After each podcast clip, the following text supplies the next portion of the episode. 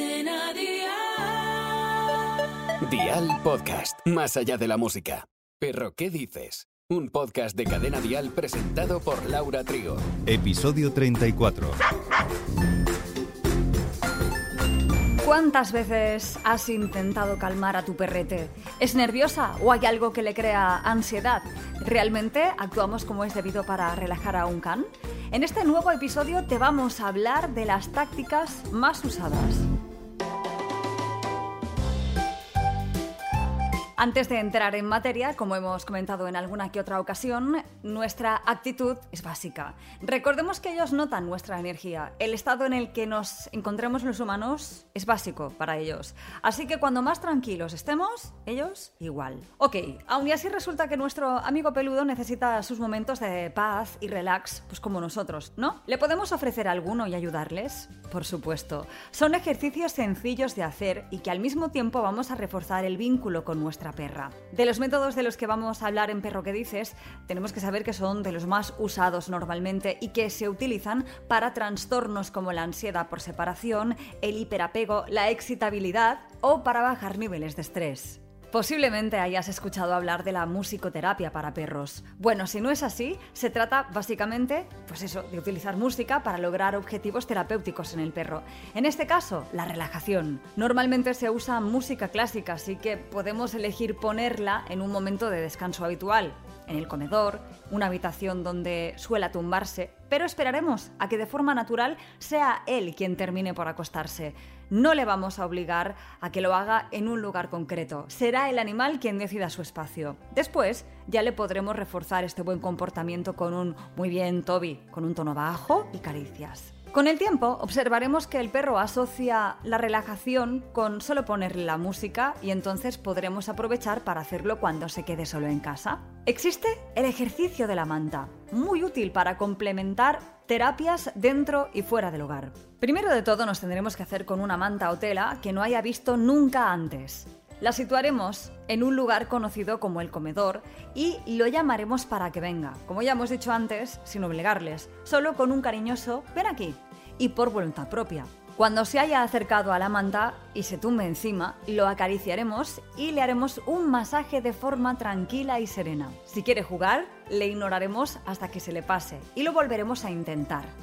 Las sesiones serán de unos 5 minutos y cuando haya transcurrido este tiempo quitaremos la manta y la guardaremos. Veremos que ha asociado la manta con la relajación cuando luego al sacarla se tume ya directamente encima de ella y se calme. Esta táctica la podremos usar en cualquier otra parte, siempre que nos llevemos esta manta mágica encima, pero será la misma y no otra. Esta solo específica para este fin. La podremos usar, por ejemplo, en el veterinario, en el coche, apartamentos hoteles. Le ayudará a gestionar por sí mismo el nerviosismo, algo que además será muy positivo para él.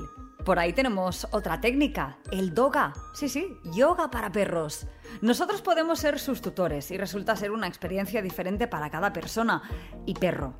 Si además la dueña del perro ya disfruta del yoga y tiene cierta habilidad, será más atractivo. El doga ayudará a trabajar al perrete el nerviosismo y la excitación. En la localidad de nuestra ciudad podemos encontrar sesiones de doga en tutoriales de YouTube, pero atención, que tenemos nuestra amiga Marta Oliveras que nos explica su propia experiencia realizando doga con su perro. Hola.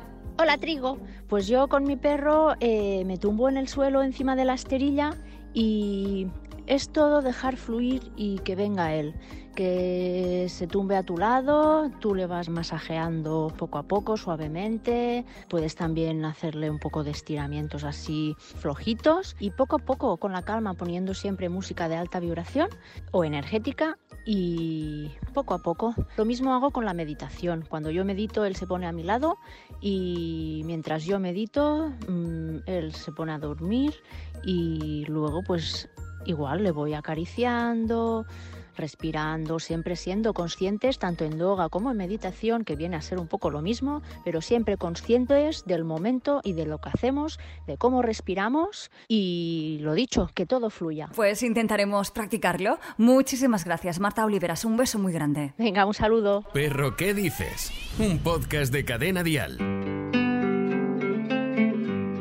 Qué bien va que te expliquen la propia experiencia de alguien que ha practicado como Marta el doga. Bueno, hay otra actividad también para relajarles y puede ser la natación, una actividad favorita para muchas personas, pero también es perfectamente adaptable a los perros, a los que le gustan el agua, claro, a los que no, como decimos siempre, ni obligarlos.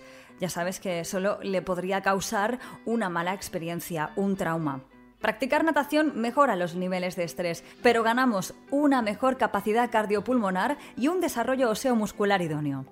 También podemos compartir el camping o senderismo con nuestro perro, ideal para los días libres o de vacaciones, a los que le irá de perlas.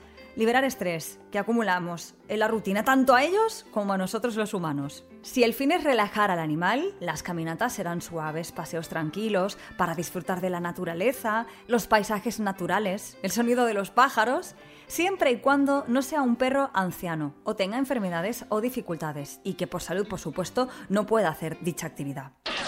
No solo de peludos vive el reino animal.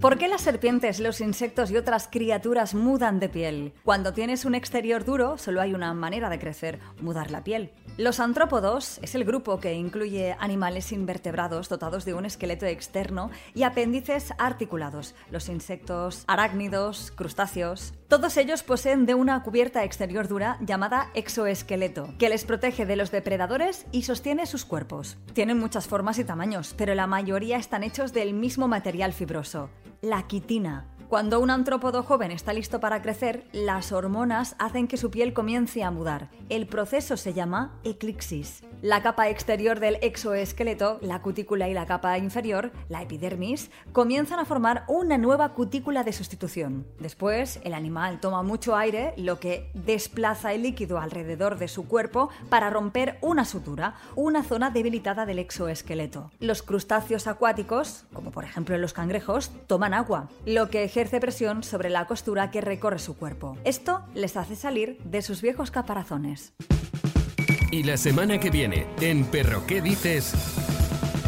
Conocemos un montón de enfermedades que hemos oído hablar un montón, pero ¿sabemos lo que es el síndrome de Shaker? Bueno, es el síndrome del temblor generalizado en perros. Te lo explicamos en el próximo episodio. Perro ¿Qué dices? Con Laura Trigo. Suscríbete a nuestro podcast y descubre más programas y contenido exclusivo accediendo a Dial Podcast en cadenadial.com, en la aplicación de Cadena Dial y en todas las plataformas de escucha de podcast.